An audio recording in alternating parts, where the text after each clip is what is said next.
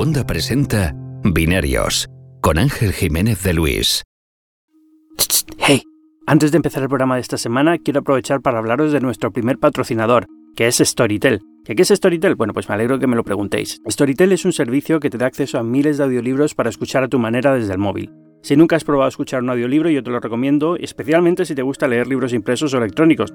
Ahora que empieza el verano tenemos más tiempo para disfrutar de una buena historia, pero también hay muchísimos momentos en los que leer un libro de forma convencional pues no resulta práctico. Por ejemplo, cuando haces deporte, cuando estás caminando, paseando con tu perro, o incluso en la playa, si como yo eres de los que le molesta la arena en las páginas o tocar el papel con las manos mojadas, que yo sé que es una neura un poco mía particular, pero le pasa a algunas personas y es muy molesto. Con Storytel tienes acceso a un enorme catálogo de audiolibros a un precio fijo mensual de 12,99 euros al mes, pero no tienes que pagar ni un euro para probarlo. Los primeros 14 días son gratis y si no te convence el formato, pues puedes darte de baja en cualquier momento. Además, ahora mismo puedes aprovecharte de una oferta para que después del periodo de prueba el precio quede reducido a 9,99 euros al mes. Así que eso es Storytel, miles de audiolibros de todo tipo, bestsellers, novelas, clásicos, ficción, autoayuda, negocios, en español o en inglés si prefieres aprovechar para practicar este verano con un nuevo idioma. Y además también con muchos audiolibros para niños y jóvenes, que son textos narrados por voces profesionales que les ayudarán a fomentar la imaginación y a desarrollar su amor por la lectura, mucho mejor que ver un vídeo de YouTube. Puedes encontrar más información en storytel.es, storytel como en inglés, S-T-O-R-Y-T-E-L.es, y probarlo sin compromiso durante 14 días. Muchas gracias Storytel y ahora sí, vamos con el programa de esta semana.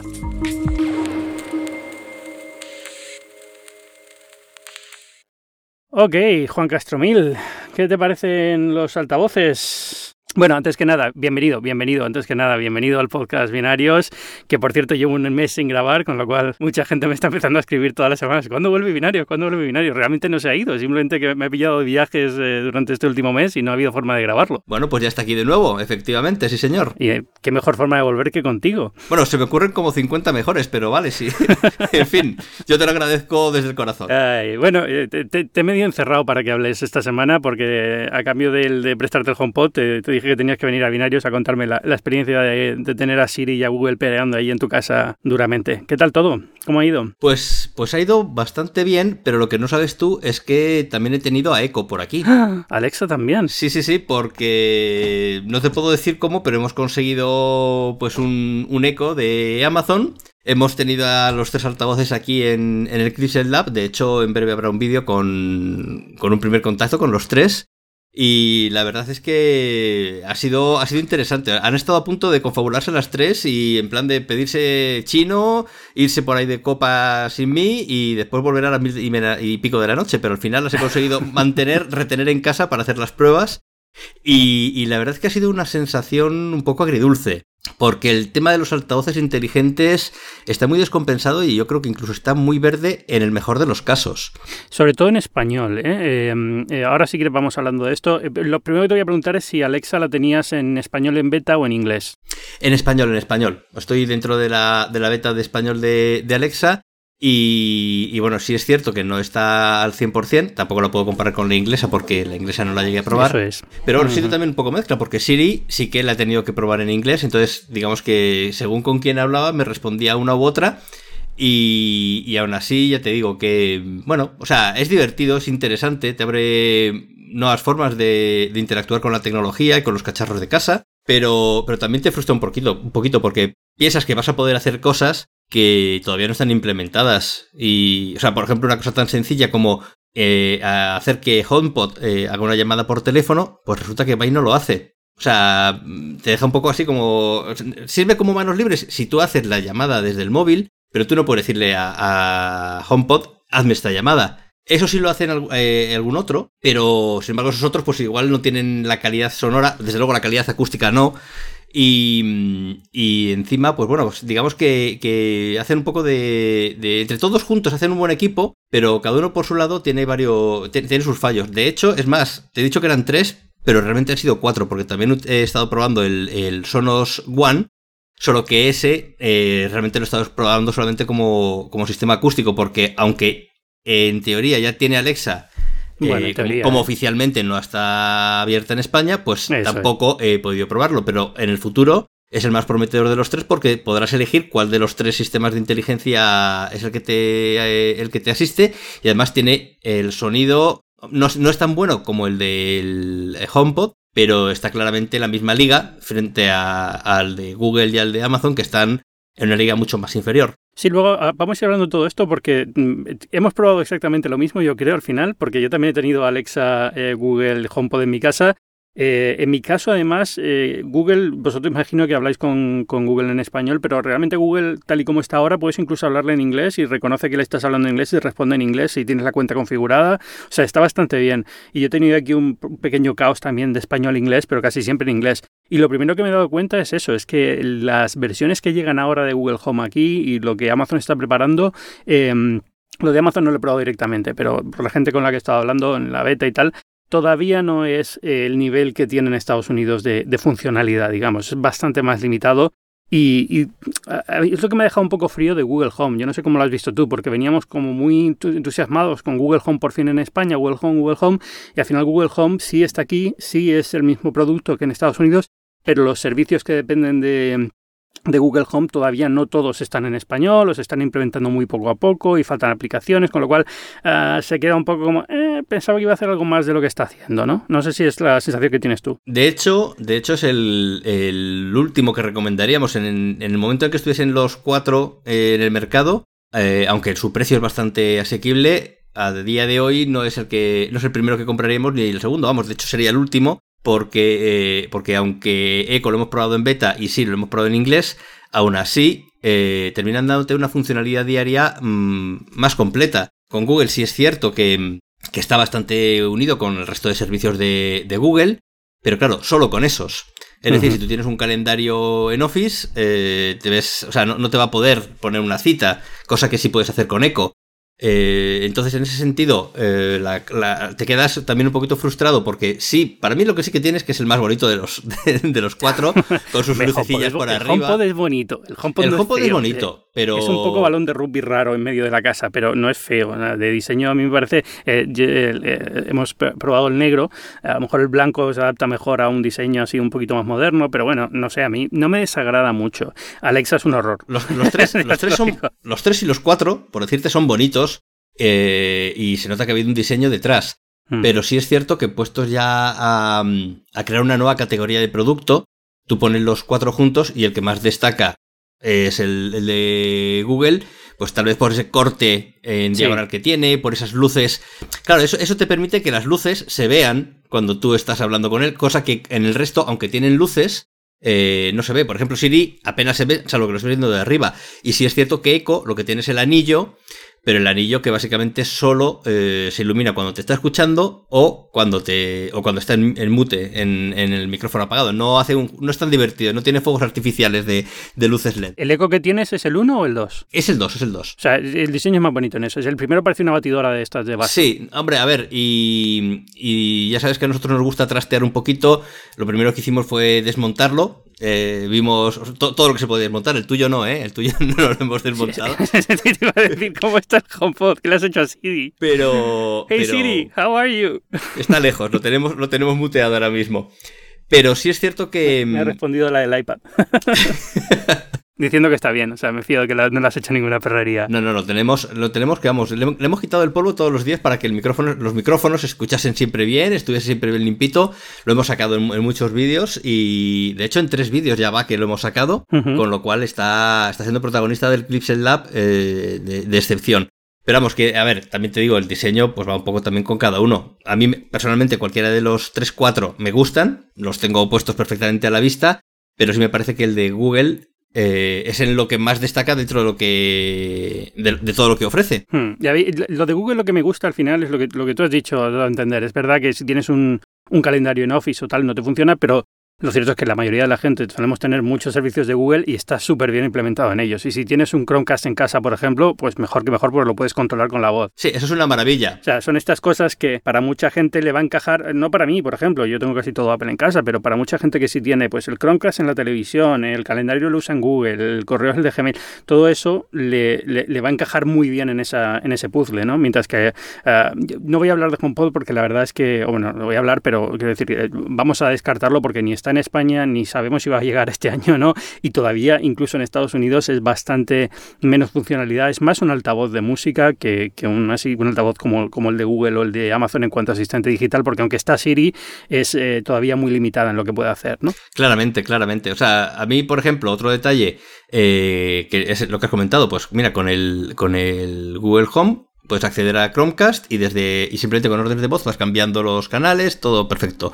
Con el de Amazon lo mismo, claro, tienes que tener el Fire Stick, que no es lo mismo, no es tan popular y no tiene tantos canales, pero bueno, también digamos que está en esa línea. Y llegas al de Apple y dices, bueno, tengo mi Apple TV, vamos a probarlo. Pues tampoco. Eso también lo tiene, lo tiene capado. Entonces, sí es cierto que, a nivel de altavoz acústico es una maravilla, pero claro, te preguntas, eh, altavoz acústico como este pueden haberlo hecho hace 10 años, porque a nivel acústico, salvo el tema de, que sea capaz de dinámicamente alterar la señal para, para mm, ecualizarla según la habitación, el resto, la parte acústica, eh, existe ya desde hace tiempo. Entonces, da la sensación de que están llegando tarde y que además están haciéndolo pues a un paso muy muy lento, como parece que está ocurriendo con otros productos de Apple, ¿no?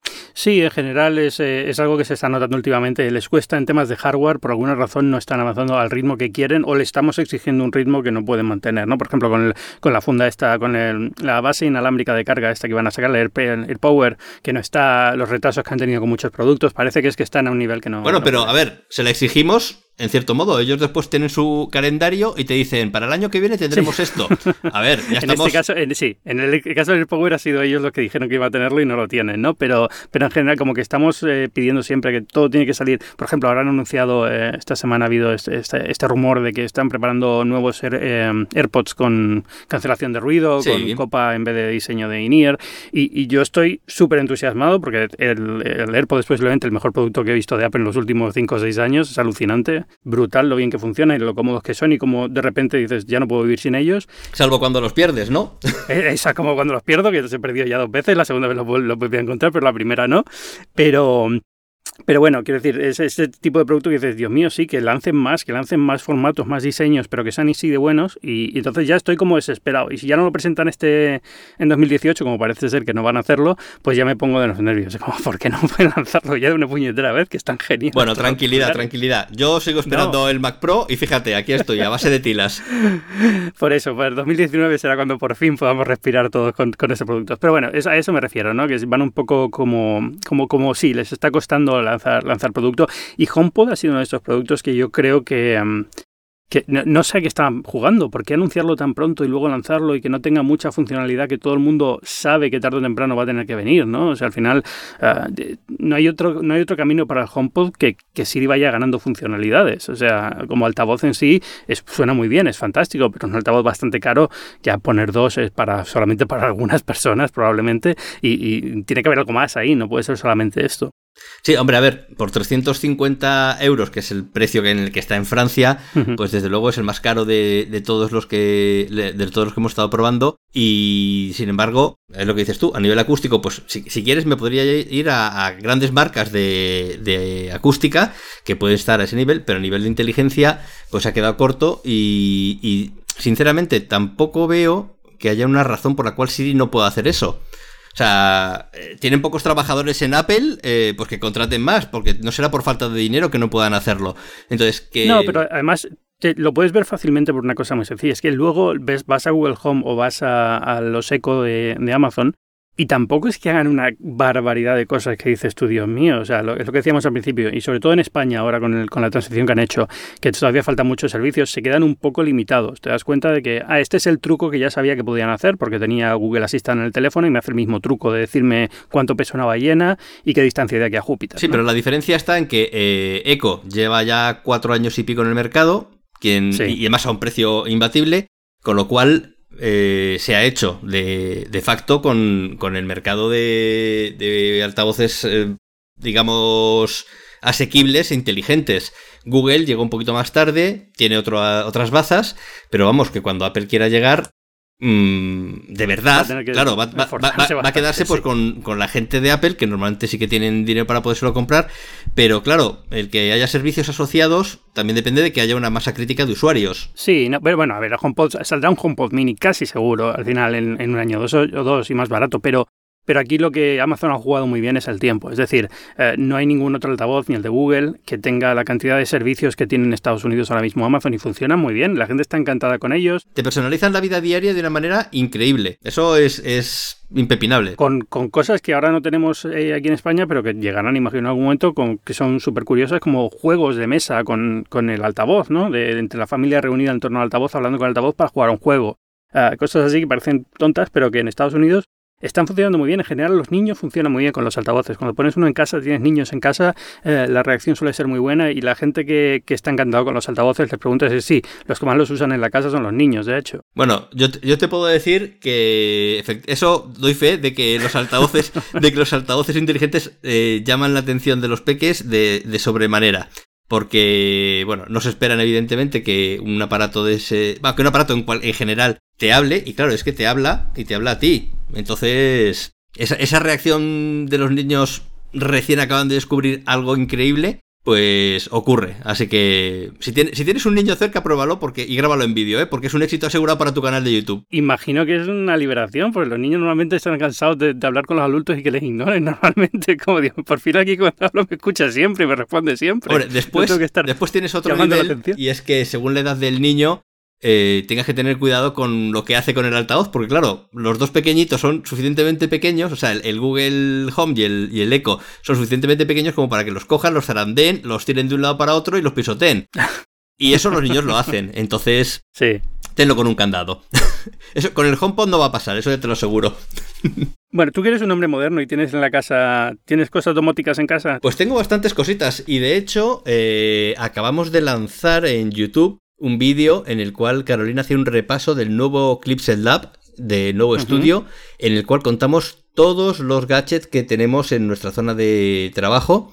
Y realmente, mientras estaba editando el vídeo, no me podía creer que tuviésemos tantas, tantas cosas. Y eso que algunas todavía están sin configurar. Pero vamos, sí, tenemos muchas. O sea, casi, y casi tantas como tú. Estado probando con el. No, bueno, yo, no, como yo estoy de nómada digital, viviendo cada año en un sitio diferente, últimamente te, tengo una ganas de tener ya un sitio definitivo cuando vuelva a Estados Unidos a final de año para poder ya instalar las cosas que tengo. Tengo un montón de cosas, pero siempre están a medidas de instalar, metidas en cajas. Es como, Dios mío, tengo que empezar a vivir una vida normal ya de persona adulta. Bueno, eso no es tan fácil, ¿eh, Ángel? Ya te lo voy avisando. Por lo menos tener espacio. Está bonito tener los planes vitales, pero, pero no es tan fácil. Entre Nueva York y Madrid todos los apartamentos que he tenido son tan pequeños que es que ni siquiera me dan para, para poner cosas como pantallas grandes y, y buenos altavoces, pero bueno. Eh, no, pero te iba a preguntar, ¿has probado lo de las automatizaciones con Google Home y demás? ¿o todavía? No, no. Porque esto es una cosa que yo no pude probar muy bien. O sea, sé que Sé que tú le puedes decir a Google Home que te controle ciertos elementos. Eh, yo pude probar un enchufe y ya está, solamente. Pero, pero sé que lo puedes programar para controlar muchas más cosas, ¿no? Las luces de Philips. Efectivamente, con, las, con las lámparas UE sí que las hemos probado. Eh, y, y, tienes una lista de los gadgets que son, que son compatibles. Eh, los, eh, creo recordar que los enchufes de Belkin también lo eran, pero ahora mismo con los nuevos enchufes que tenemos puestos no había ninguno Belkin. Pero sí con las luces, las luces eh, funcionan bastante bien. Eso sí, tienes que también eh, aprender a cómo quieres, cómo quiere el altavoz que le digan las cosas. Porque es inteligente, pero también tiene que, que, tener una sintaxis correcta de enciéndeme las luces de la habitación tal, en tal color. Si no lo dices de la... Hay varias formas de, fórmulas de hacerlo, pero hay algunas que no siempre funcionan. Sí, normalmente mi experiencia es que acabas desarrollando una segunda naturaleza para estas cosas y no vas a fallar, igual que nos hemos acostumbrado a cómo hablarle a Siri, cómo hablarle a Google Assistant para que no fallar cuando quieres poner un temporizador o demás. Pero es cierto, y esto es una de las cosas que me sorprendió, es que Google, sobre todo en España, no ha traducido todas las formas, no, no tiene un vocabulario tan rico. Por ejemplo, en Estados Unidos tú puedes decirle que en vez de, bueno, voy a despertar a todos los asistentes, pero ya desperté antes a Siri, o sea que la gente se fastidie. ya, lo siento a los que estén escuchando. Eh, no, no, solamente puedes decir, ok, Google, en Estados Unidos puedes decir, hey Google, sí. puedes decir Google. Uh, Lo puedes invocar de más eh, maneras, es cierto. Exacto, aquí... Alexa le puedes cambiar el nombre si quieres directamente en, en Estados Unidos, y yo creo que aquí no sé Alexa todavía, pero desde luego Google ha sido súper estricta, solamente funciona con OK Google.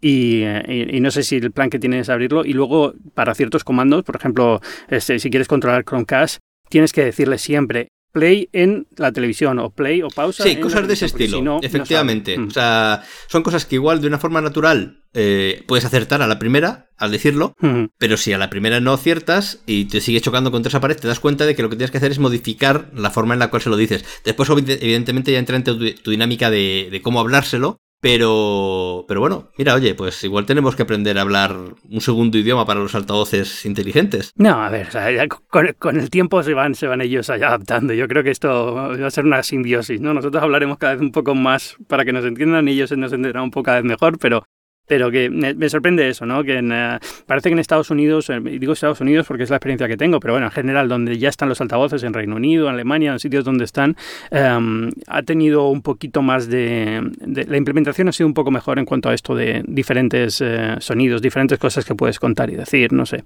Pero bueno, puede ser simplemente una fase previa mientras van ajustando, porque sé que, por ejemplo, todavía no hay añadidos algunos de los medios de comunicación que Google te puede dar por las mañanas. De noticias, efectivamente. De hecho, no te no te puede dar noticias de blogs, sino que tienen que ser medios de comunicación. Sí, esto, esto, es, esto es un poco complejo porque hay que darse de alta como proveedor de noticias dentro de Google y es eh, el, feed RSS del blog tiene que estar. Eh, en Estados Unidos están poco a poco abriéndose, pero no va a ser inmediato, igual que por ejemplo en Apple News o en Google News tampoco puedes muchas veces poner el blog tuyo porque sí, ¿no? Tienes que entrar en un proceso y que te seleccionen, pero bueno, eh, todo eso llegará, pero es verdad que han abierto en España no ya con poco, sino muchas veces con nada y esperando que las próximas semanas vaya, vaya creciendo. Aún así me ha sorprendido mucho que digas que Google es el último que pero, pero bueno. A ver, eh, te digo que hemos estado aquí en una... Bueno, evidentemente, como inteligente no es el último, el último ahora mismo sería Siri, porque no es tan inteligente, pero digamos que eh, con una visión de futuro a un año en la, en la cual pudiésemos estar con los tres modelos ya fuera de una fase de una fase beta y en español,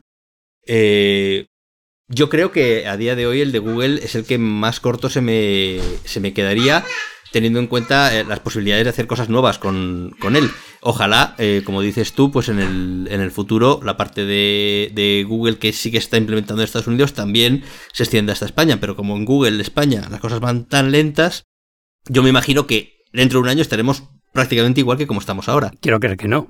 Bueno, te, reto a que dentro de un año estemos hablando de nuevo de cómo está Google Home. Sí, pero yo, vamos, estoy casi, casi 100% convencido de que, de que estará un poco mejor, aunque solo sea porque empiecen a meter aplicaciones en el ecosistema. En Estados Unidos, curiosamente, hay algunos servicios de Google, eh, por ejemplo, yo eh, al final he puesto uno en casa de mis suegros porque mi suegro le, eh, le, gusta la idea de poder hablar en la cocina con, el, con Google y tal, y ha reaccionado muy bien a tenerlo ahí en casa y me está encantado con él.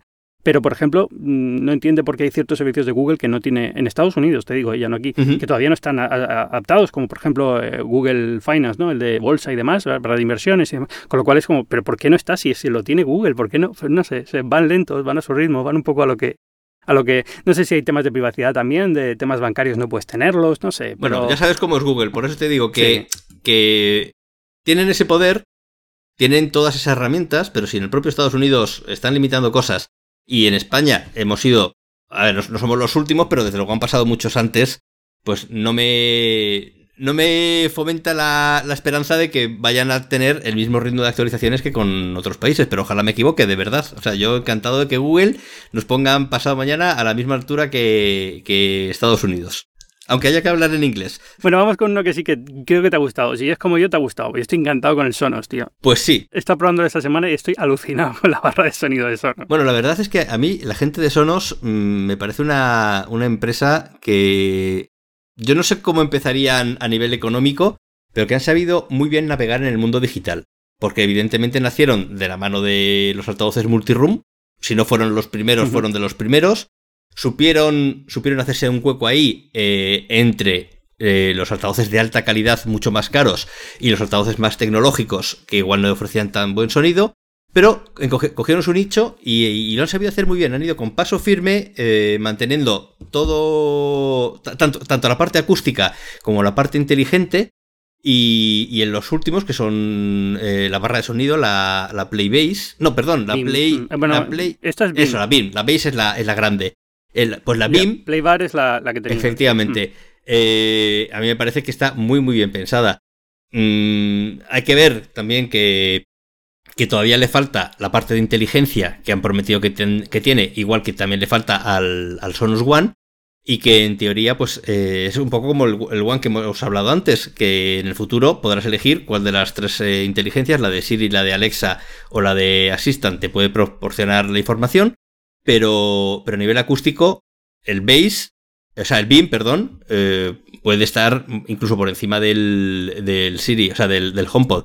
Y claro, ya ahí eh, sí es un poquito más caro, eran 400 y pico euros, quiero recordar. 445. Claro, pero estamos hablando de, un altavoz que te sirve. es una barra de claro, que es, que es, para televisión, que es para música y que es inteligente. Entonces ya está cumpliendo ahí tres, las tres funciones principales que puede tener un altavoz en el futuro en casa. Yo lo probé eh, también en una, en una demo ahí cerrada, en, en una casa falsarius, porque no era una casa de nadie, con lo cual no es el mismo nivel de, de concentración y de acústica que puedes tener eh, escuchándolo durante varios días, pero sí que me quedé sorprendido. Pero vamos, tan sorprendido como me he quedado siempre que he ido a una presentación de Sonos, porque sí es cierto que, la parte acústica pues la tienen muy muy bien resuelta y lo único es que dependen, claro, de terceros. O sea, el acuerdo con Alexa lo tienen, pero cuando les pregunté cuándo iba a llegar Google Home, que en teoría ya estaba en España, pues me dijeron que todavía estaban negociándolo. Y no quiero ni pensar lo que tienen que estar pasando para negociar con Apple, eh, que tienen que estar allí llevando, pues, en fin. Sí, bueno, el caso, el caso de Siri va a ser diferente porque lo que, lo que lo van a hacer es por AirPlay 2. Entonces, directamente lo que vas a poder es hablar con Siri, pero realmente no hablas con Siri en el propio uh, Sonos, sino que hablas con Siri en, en, tu ordenador o en el teléfono a través de AirPlay 2. Eh, el caso de Google sí, en Estados Unidos tampoco está todavía está negociado, teóricamente lo tienen aprobado, es una cuestión de, implementación y eh, aquí lo que ha pasado es que han llegado, pero Alexa todavía no, con lo cual se ha quedado un poco como que está el botón para hablar con él, pero no funciona, hasta, salvo que tengas una beta, una cosa de estas, ¿no? Pero, pero como que le falta e-, esa pata. Pero yo, mi experiencia con Sonos siempre había sido como la tuya. Voy a la presentación, suena muy bien donde lo tienen puesto, que es un sitio que han creado como imitando una casa, pero que está muy bien imitada y todas las superficies son fantásticas y no, no generan ecos ni nada, con lo cual dices, claro que va a sonar bien, ojalá tuviera un salón así, ¿no? Pero, pero luego cuando lo he puesto en mi casa, el, el Sonos Beam, de verdad, es uno de los productos de tecnología que más me ha gustado que probé últimamente. Es que está muy, muy bien y suena muy bien. Es que las televisiones que tenemos planas suenan tan mal generalmente, no tienen altavoces buenos. Claro, hemos, hemos hecho muchos sacrificios para que sean planas y muy bonitas a costa de, los altavoces. Y por eso, cuando, cuando al principio hemos hablado de los altavoces inteligentes, la mayoría de la gente se queda con Apple, Google y Amazon, pero no se dan cuenta de que hay un cuarto jugador oculto bueno, habrá más, pero hay un cuarto jugador evidente dentro del mundo de la tecnología que es eh, para mí es Sonos y que, y que, que sí que recomendaría en cuanto lleguen a firmar esos acuerdos, porque claro, eh, le falta esa, esa, parte de la inteligencia. De momento, como altavoz, como altavoz, la parte acústica es, es muy buena y además que te permite eh, hacer las combinaciones que quieras, porque tienes el, el BIM, pero tienes también módulos más pequeñitos para si quieres hacer eh, sonido envolvente, tienes uno de graves que los vecinos te van a odiar si lo tienes. En fin, o sea que... no hace falta, mira, de verdad, sinceramente, el, el BIM, eh, los graves que tiene, pues, para un tamaño medio de salón, son muy buenos. Yo estoy alucinando. Bueno, pero para tu rancho de Estados Unidos, ya sabes que yo siempre te bueno, recomiendo. En el rancho de Estados Unidos voy a directamente a poner cinco subwoofers por todo el sitio. Además, no estoy solo ahí, no hay problema. Por eso, ninguno, por eso. Pero, pero, pero, pero, no, pero por un apartamento, una ciudad, de verdad, yo, vamos, eh, la, la única cuestión de Sonos y que siempre me ha molestado un poco es que tienes que estar con ellos a muerte, es decir, eh, todo tiene que ser Sonos para que se interopere. Ahora ya con el Play 2 la cosa puede estar un poco mejor. Y, luego que siempre te obligan a instalar una app en el teléfono y registrarlo. Y es como, ah, no quiero hacer eso. Pero bueno, al final es una tontería. Lo he hecho con el Play y no es ningún problema. súper fácil de hacer, no hay ningún problema.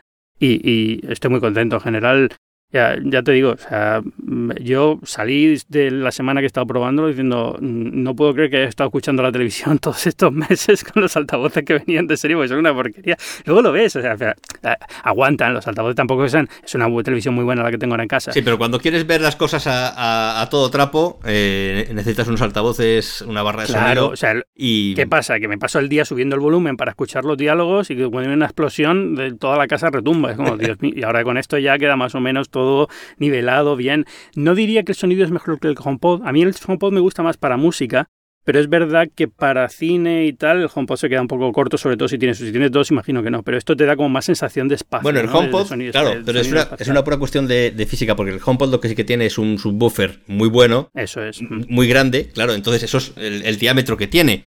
Y, ahí destaca. Eh, si, si, lo comparas, por ejemplo, con el Playbase, que es el grande, te aseguro que el grande de Sonos tiene unos graves mayores. Pero si lo comparas con el BIM, que realmente es estrechito, y entonces no cabe ningún sistema de graves grande, pues entonces la limitación es física y no te puede generar unos graves tan, tan profundos. Pero sí, estoy contigo. O sea, puestos uno frente al otro, eh, la especialidad te la va a dar el Sonos y la potencia de graves te la va a dar el, el HomePod. Eso sí, es así.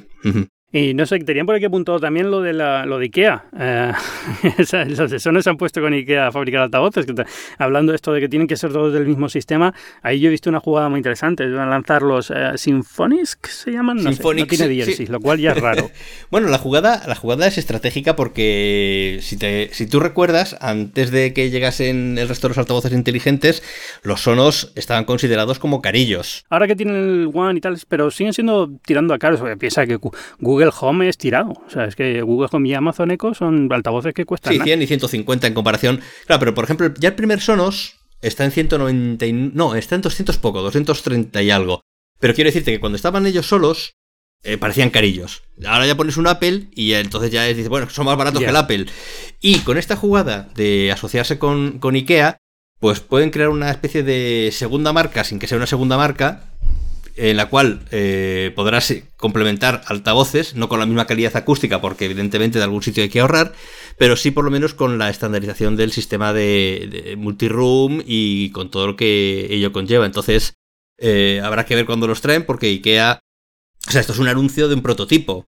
Sí, esto es prototipo, esto puede, va a tardar un año y pico en, en materializarse. Yo solo con que no me pidan tener que montarlos, eh, ya los probaré.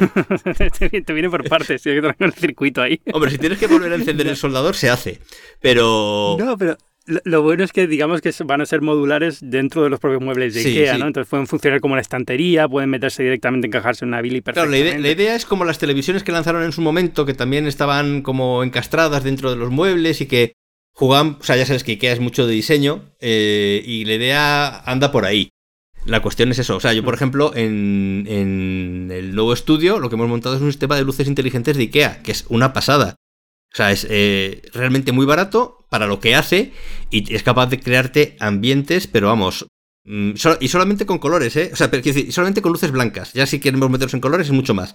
Pero con las luces blancas, eh, la temperatura de color y después eh, la cantidad de puntos de luz y, e intensidades, puedes hacer maravillas. Con lo cual, si eso lo puedes hacer solo con luz, Imagínate cuando vengan con sonido, ya... Es que es lo, que te iba a decir, que ya lo tonto a lo tonto se está posicionando muy bien en este tipo de cosas, porque tiene las luces estas inteligentes, ahora los altavoces inteligentes, todo con su, dentro de su propia marca de cosas muy baratas en, que encajan en muebles que tú ya tienes en casa, pues te los has comprado en Ikea, con lo cual es muy muy inteligente lo que están haciendo, yo creo. Bueno, nos tienen pillados, eso está claro.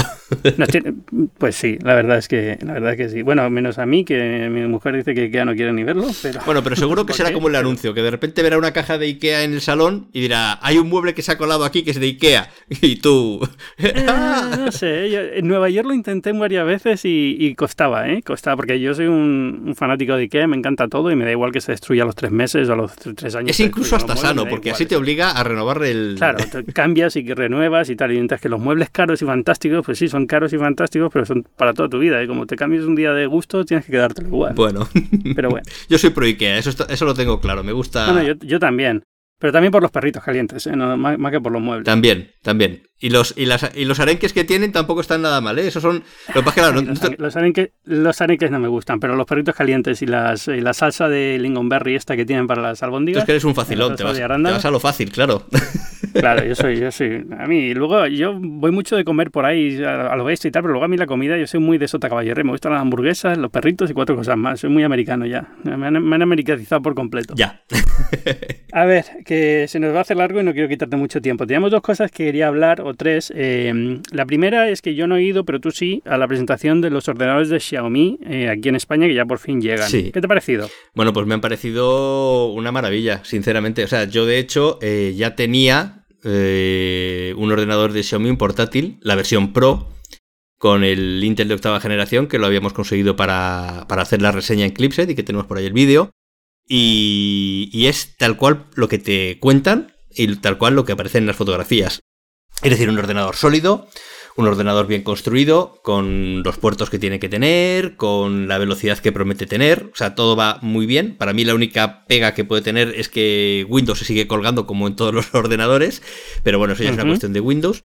Y, en el caso concreto del que han traído de España, porque solo han traído uno, que es el modelo Air, el de 13 pulgadas, 13,3, pues es exactamente lo mismo, solo que en pequeñito y en vez de tener el procesador más alto de gama, pues creo que se quedan en el, en el i5, pero bueno, el i5 de, octava generación que, que, ofrece muchísima potencia. Entonces, eh, estamos ante un nuevo un asalto a una nueva gama de productos por parte de Xiaomi, que es la de los portátiles, que sí es cierto que la gente geek como nosotros pues ya la conocíamos, pero que de repente pues eh, un usuario normal va a entrar a la tienda de Xiaomi de Sol, por ejemplo, para ver un móvil y se va a encontrar con que tiene unos portátiles también muy muy chulos.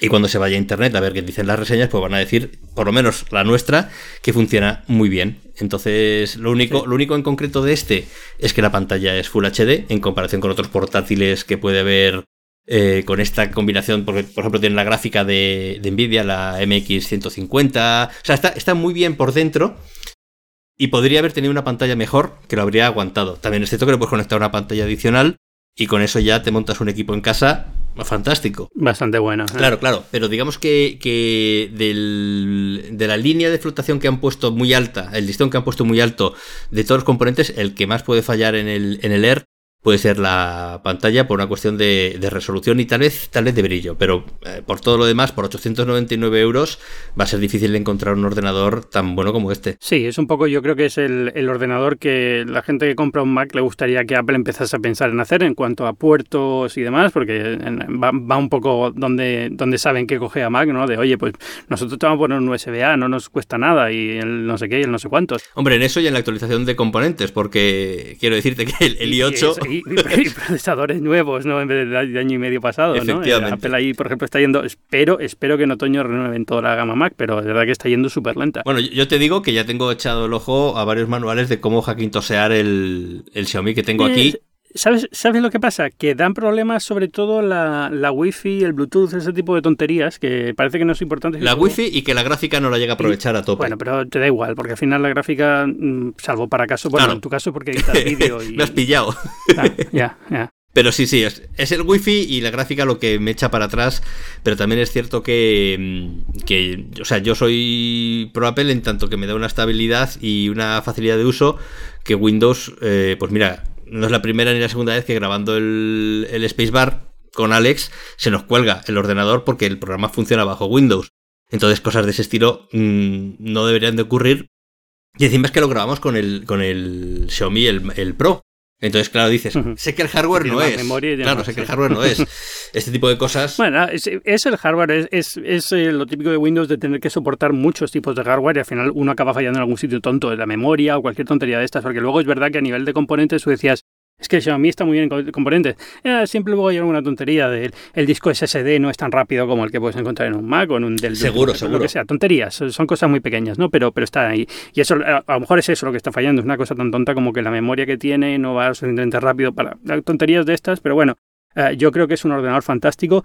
Me ha matado el teclado, no lo has mencionado, pero para mí es que de verdad no puedo. O sea, le han quitado una tecla. O sea, esto no es una forma de traerlo. O sea, todo el problema de Xiaomi trayendo ordenador a España es que lo podías comprar por AliExpress y por millones de sitios, pero claro, te venía con el teclado inglés. Para mucha gente esto ya es, de entrada no. Pero bueno, ya los traen, vale, lo traen con español, garantía, tal, tal, tal, y le ponen el teclado este que realmente lo que han hecho es borrar una letra y poner la ñ. Sí, literalmente, literalmente. O sea, yo, yo os entiendo no. a los que sabéis escribir a máquina os entiendo porque debe ser una tortura. Yo como escribo con dos dedos y mirando no, al teclado, yo, pues... Yo con uno, pero sí, yo con uno, yo escribo fatal al ordenador, pero, pero hay dos o tres teclas que son clave cuando estás haciendo cosas, ah, bueno, sí. sobre todo en, sobre todo cosas de programación, por ejemplo, el, el corchete, sí, eso es cierto. Cerrar, cerrar, corchete, el mayor que menor que, que como no estén bien accesibles, te fastidian por completo el flujo de trabajo. Y es lo que, lo que le pasa un poco al. A este. Reconozco que todas las quejas, reconozco que todas las quejas que he oído del teclado vienen de mano de programadores. o sea que eso sí. es No, evidente, no, es, sí. Y pues yo no soy, no, yo no soy programador 100%, ni mucho más una afición Pero que cosa, programan. pero, pero, pero la sensación que da es, es como, ¿por qué habéis fallado? O sea, aunque solo sea por la tontería de que escribo en Markdown muchas cosas y a veces tengo que poner algún, algún, algún menor que mayor que para algunas cosas, de, de meter HTML puro dentro del Markdown. Sí. Pero bueno, que, que esto, ¿por qué? o sea, ¿qué te costaba poner un teclado normal? Bueno, se lo encargaría al becario esto.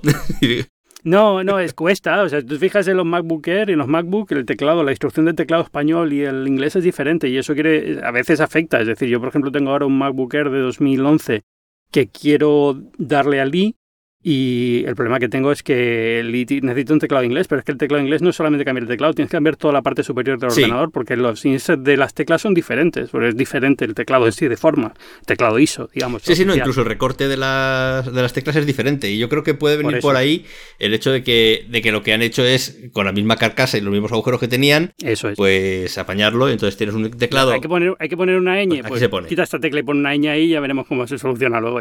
Habrían tenido el mismo efecto poniendo una pegatina. Eh, básicamente es eso. Sí.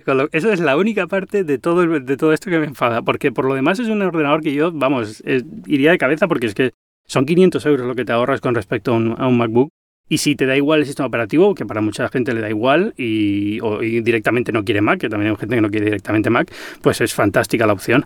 Y es bastante más barato que otros ordenadores de PC que están saliendo, que están muy bien de diseño, pero que cuestan prácticamente lo mismo que un Mac y muchas veces no están a la altura. ¿Sabes lo que pasa? Yo eh, lo que me he dado cuenta es que últimamente las grandes marcas han tirado muchísimo a los dos en uno, a los ultraligeros, y se han olvidado de este tipo de ordenadores pequeños, bueno, relativamente compactos y, pero no, necesariamente especialmente ultraligeros, porque este pesa un kilo 200, un kilo 300.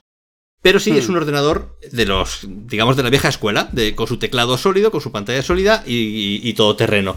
Entonces, eh, las grandes marcas han dejado un poco ahí ese terreno abandonado y sin embargo hay una serie de, de usuarios, pues como nosotros, que andamos buscando ese tipo de ordenador precisamente. Entonces, las, las ofertas, o sea, las ofertas en el sentido de la oferta global del mercado, no, por precio, sino por cantidad de, producto que había en esa línea, se había reducido drásticamente en favor de ordenadores más de diseño o más de ultraligeros. Medio tabletas. Y claro, sí, medio tabletas, todo esto. Y, bueno, pues yo creo que ahora veremos si de verdad lo de los dos en uno era una moda impuesta por, por Intel y el resto de, fabricantes. O es que realmente el mercado del PC se ha trasladado hacia esa zona y, y los portátiles como se conocían hasta ahora, pues no, no tienen sentido. Yo, por, lo pronto, seguiré usándolo. No, no, yo, también, bueno, yo también. Yo ya estoy casi todo en, iPad, lo he comentado miles de veces aquí en el podcast, casi todo lo hago ya con iPad, incluido este podcast, y realmente me quedan cuatro cositas que hago en un Mac, pero, pero contadas con los dedos de la mano. has mencionado una cosa misteriosa que se llama Spacebar, tío. ¿Qué es esto? Bueno, esto es que es, un experimento que estamos haciendo en Clipset. Porque, bueno, pues eh, digamos que teníamos muchas ganas de, hacer un podcast, pero claro, nosotros la parte de podcast, pues, pues como que nos venía un poquito... o sea, ya, hay suficientes podcasts buenos en el mercado como para meternos, pero sin embargo en YouTube, pues, pues bueno, falta, desde nuestro punto de vista faltaba un espacio similar a un podcast pero eh, con el vídeo, con el apoyo informativo que te puede aportar también pues ver los vídeos, ver los objetos y que no sea estrictamente una review. Entonces, eh, pues nos hemos unido Alex Barredo, Carolina y yo. Mm, eh, me suena ese nombre. ¿Quién es Alex Barredo? Pues Alex Barredo es más conocido como Somos Post PC en Twitter. Y si nos vamos al mundo de, de los podcasts, pues es Mixio. Entonces. amigo del programa, ha venido muchas veces y. Una gran persona eh, que sabe mucho de lo que habla y no habla de todo lo que sabe. Y que, bueno, pues nos hemos unido para esta aventura porque él también tenía bastantes ganas de probar en el mundo de YouTube. Y, ahí que nos hemos metido. Entonces es una especie de informativo semanal en el cual seleccionamos las tres noticias que a nuestro juicio pues pueden tener más, más recorrido para analizar y debatir porque no es estrictamente que contemos qué es lo que ha ocurrido, sino que después entre nosotros, pues un poco, o sea, lo, que viene siendo un podcast, pero llevado a YouTube. Contamos, pues este año, esa, esta semana, vamos con, con el bar del Mundial, con cómo nos salvó el partido contra, contra Marruecos, aunque no haya servido de mucho. Eh, y, hemos, y hemos analizado ahí pues varias cosas, nos hemos traído el balón también del, del Mundial, ese era uno de los temas. Otro de los temas era precisamente el Xiaomi Laptop Air, que hemos hablado con, contigo eh, ahora.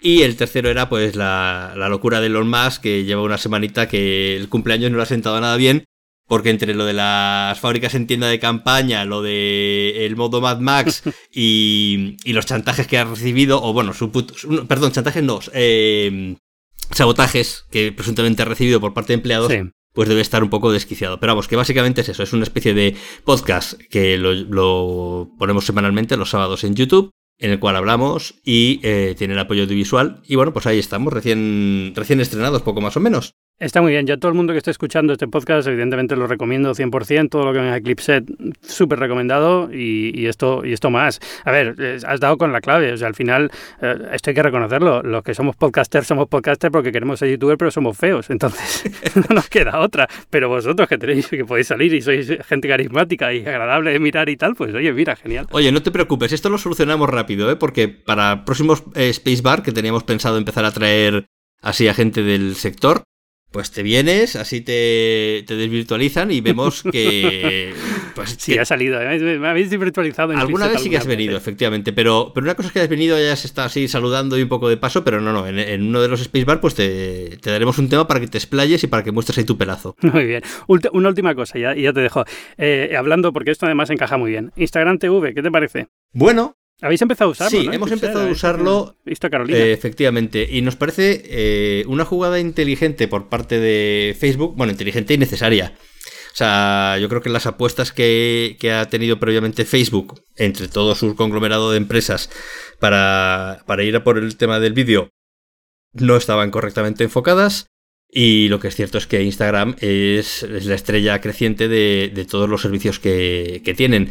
Creo que es el más polivalente, el que evidentemente tiene la parte de imagen, el que está enganchando más a gente joven. Y bueno, pues podemos debatir mucho si el formato que solamente sea vertical es una cosa acertada o no. Podemos debatir el tema de que realmente solo son 10 minutos lo que puedes emitir, porque para emitir más de 10 minutos necesitas tener una cuenta certificada, verificada, perdona, y eso ya es otro nivel, o sea, ya tienes, eh, no, te vas ni con ser famoso, tienes que currártelo también. Y creo que ni siquiera con cuenta verificada y además que te aprueben dentro del programa de los de hora. Efectivamente. por tenerla no te lo dan. Efectivamente. O sea, y, por ejemplo, pues ya esos vídeos tampoco te los permite subir desde el móvil, tienes que subirlos desde un ordenador, lógicamente, porque una hora de vídeo es que es mucho, o sea, te requieren una serie de, de condicionantes. Pero me parece interesante por ambos lados. Primero porque dan un toque de atención a YouTube, que están muy dormidos, están muy en sus laureles, viviendo de las rentas. Y creo que, el que tener un competidor que igual, aunque no vaya directamente al mismo target que tú, pero, pero está, está en la carretera de al lado, con lo cual estás viendo, le estás viendo por el retrovisor. Pues... Yo creo que le toca, le toca el talento, ¿no? Que es lo que el, punto débil de, de, YouTube. Que al final YouTube realmente depende de que la gente que voluntariamente sube ahí sus vídeos quiera seguir subiéndolos ahí. Con lo cual si te tocan esa parte del negocio, mm, te empieza a poner nervioso. Pues por eso te digo, tenerlos ahí eh, por el rabillo del ojo va a ser bueno para, para, la gente que ve YouTube, no para YouTube, porque YouTube tendrá que reaccionar. Pero claro, a cambio está en que por lo menos YouTube eh, te da dinero. Tienes una manera de monetizarlo, más o menos. O sea, tampoco es que te puedas. Todo el mundo pueda hacerse millonario, pero hay gente que ya se puede dedicar a eso de una manera más o menos profesional. Con Instagram en general, ya llámalo Instagram Stories, Instagram TV y tal, no puedes hacerlo directamente. Sí puedes hacerlo si llegas a acuerdos con terceras marcas que quieras promocionarte, pero ya te metes en otro tema que es el tema de la publicidad. A nivel de visitas, eh, Facebook nunca ha contemplado un programa de, de incentivos para los creadores y creo que es una de las cosas que tendría que haber empezado a hacer desde el principio. Se han prometido para el futuro, pero bueno, el futuro, el futuro puede ser dentro de cinco años, cuando le apetezca al señor Sack eh, empezar a repartir los ingresos que evidentemente ya tiene por el número de visitas. Entonces, creo que falla la parte de, de ya te digo, llámalo monetización, pero realmente es incentivar de alguna manera. Yo tampoco te estoy hablando de que tuviese que ser dinero, pero yo recuerdo YouTube al principio, al principio tenía mucha más conversación con los creadores.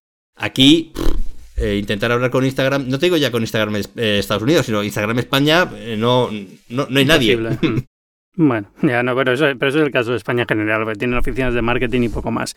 Pero, pero bueno, lo, lo, de incentivar, lo de monetizar, al fin y al cabo, mm, lo que tú dices, en muchos de estos casos, incluso en YouTube está empezando a pasar, creo, eh, corrígeme tú que eres youtuber y yo y me sabes más que yo de esto, pero lo que está empezando a, pasar es que muchos creadores están yendo por la vía indirecta, porque es donde más dinero se hace, es, lleva mucho más trabajo, tienes que tener una audiencia muy grande para poder entrar en ese mundo, digamos, de, de ya, ya no necesito que venga la sponsorización por, por YouTube directa, sino que puedo hacerlo por mi cuenta, hablar yo con la marca y meterlo yo cuando quiera mi discurso, lo que sea donde va Instagram TV es a ese tipo de influencers, ¿no? Decir, oye, tú arréglatelas tú con el hotel que quieres promocionar o con la marca que tú quieres promocionar de ropa o lo que sea y lo pones en el vídeo y es cosa tuya. Hombre, en YouTube es así, desde luego en las, en las grandes cuentas, pero tú no naces teniendo una gran cuenta.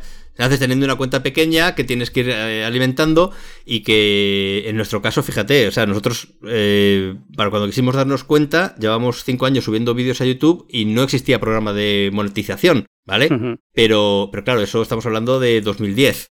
Eh, ahora la gente lo mira de otra manera y yo puedo entender perfectamente que un chaval que sea muy creativo y que esté en, en el instituto, en la universidad, jolines, pues hasta que consiga su primer patrocinio, pues el que, el que consiga unos euretes a la semana o al mes a base de puro y duro, o sea, de hacer vídeos y que y sean simplemente las visitas, pero bueno, pero que vea ese reconocimiento no solo en forma de visitas, sino también en, al final, pues mira, oye, han salido 100 euros, pues con esto me puedo comprar un micrófono mejor o puedo comprar una luz. Todo ese tipo de cosas yo creo que Facebook nunca ha tratado bien al creador y debería de plantearse eh, tener ese, ese guiño si quiere realmente competir con YouTube, que bueno, esa es otra. O sea, yo no tengo muy claro que, vaya a competir con YouTube, aunque sí es cierto que, por ejemplo, en nuestro caso, que tenemos canal de YouTube y tenemos canal de Instagram, pues hemos empezado a diversificar. Eh, estamos probando Instagram TV con análisis más, más rápidos, más de gadget un poquito menos importantes, más intrascendentes. Y, y, la respuesta está siendo positiva. El problema es que, claro, ahora tenemos dos bebés que alimentar. Es más trabajo. es más trabajo y, seguimos siendo el mismo número de personas, que es, muy limitado. Entonces, eh, no, o sea, me, parece que claramente ahí hay un buen camino a seguir en Instagram TV. No tengo muy claro que a nosotros con nuestra edad nos vaya ya a pillar, pero, pero bueno, vienen, o sea, siempre detrás de uno siempre viene gente nueva con, con nuevas formas de ver las cosas, nuevas formas de consumirlo. Instagram, evidentemente, está ahí para, para, para esa hacer. Claro. Stories está funcionando muy bien, entonces al final esto no deja de ser una extensión. De es un Stories que en el fondo te queda en tu historial para que la gente lo pueda ver durante más tiempo, que te permite un poquito más de creatividad que los 10 o 15 segundos que te permite. Entonces, sí es cierto que, tiene, tiene tirón. A mí lo único que me mata es el tema de, la obligatoriedad de vertical. Pero bueno. Te, iba a preguntar si. Porque eh, lo pensé para el Sonos, para el análisis del Sonos. Digo, ¿por qué no me hago un vídeo en Instagram TV y empiezo a probar y tal? Pero luego me puse a pensar y y grabar un gadget en, vertical es algo que para mí es duro. O sea, quitando un teléfono, a lo mejor que es muy vertical. Pero... Sobre todo con el Sonos que es completamente horizontal. Por eso, es menudo, menudo gadget para empezar. A lo mejor un teléfono, como son verticales, pues tiene más sentido. Pero aún así lo veo como muy constreñido el, espacio que tienes para mostrar el producto y como que te, tienes que quedarte siempre muy pegadito a la cara. No sé, no lo acabo de visualizar cómo, cómo hacer el vídeo. Pero... Yo creo que estamos viejos ya para estas cosas, Ángel. O sea, está, está claro que a ver, yo lo veo, yo lo veo complicado pero, pero lo que sí es cierto es que tú te vas ahora mismo a un instituto y, todo el mundo tiene un móvil y todo el mundo está consumiendo eh, los vídeos del móvil en formato vertical. También te digo que 10 minutos, bueno, lo he puesto una hora de vídeo vertical, no sé yo, sí. No, no, no. no, me extraña que lo tenga muy limitado, porque también es verdad que... Hombre, yo, te digo, eh, no creo que nunca lleguemos a más de 10 minutos, con lo cual no necesitaríamos la verificación de, Instagram o de Facebook, pero, pero bueno, eh, aún así no te creas que es fácil el, hacer un vídeo de 10 minutos en el cual aportes cosas. O sea, si quieres hacer ruido, sí, pero si quieres aportar y generar una historia, eso ya lleva más tiempo. Y después incluso eh, puede ocurrir que, que te sobre el tiempo. o sea, irónicamente, eh, evidentemente en 15 segundos no puedes contar mucho, pero en 10 minutos hay veces que te sobran minutos de te Queda demasiado.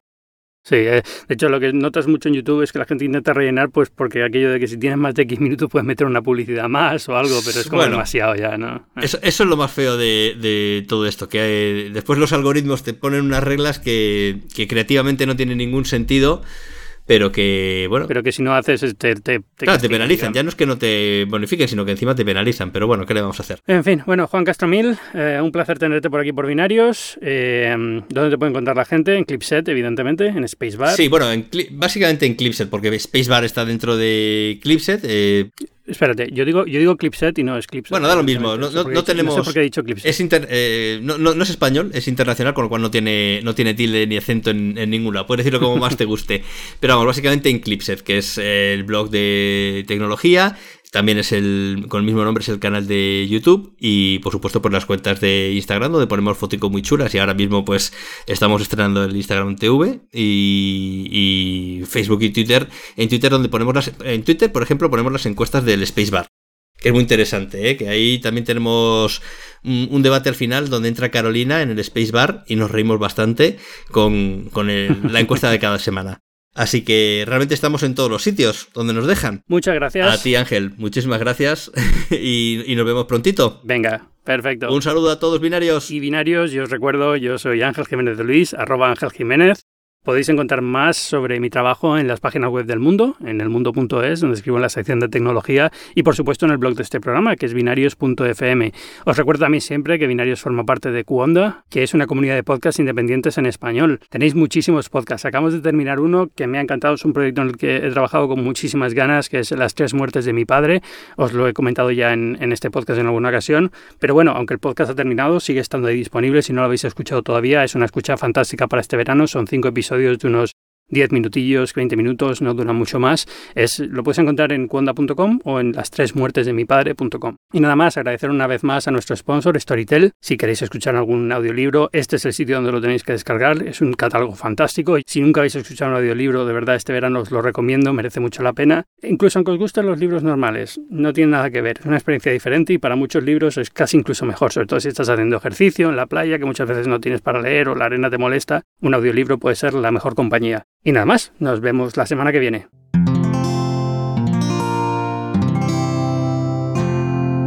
Puedes escuchar más capítulos de este podcast y de todos los que pertenecen a la comunidad Cuonda en cuonda.com.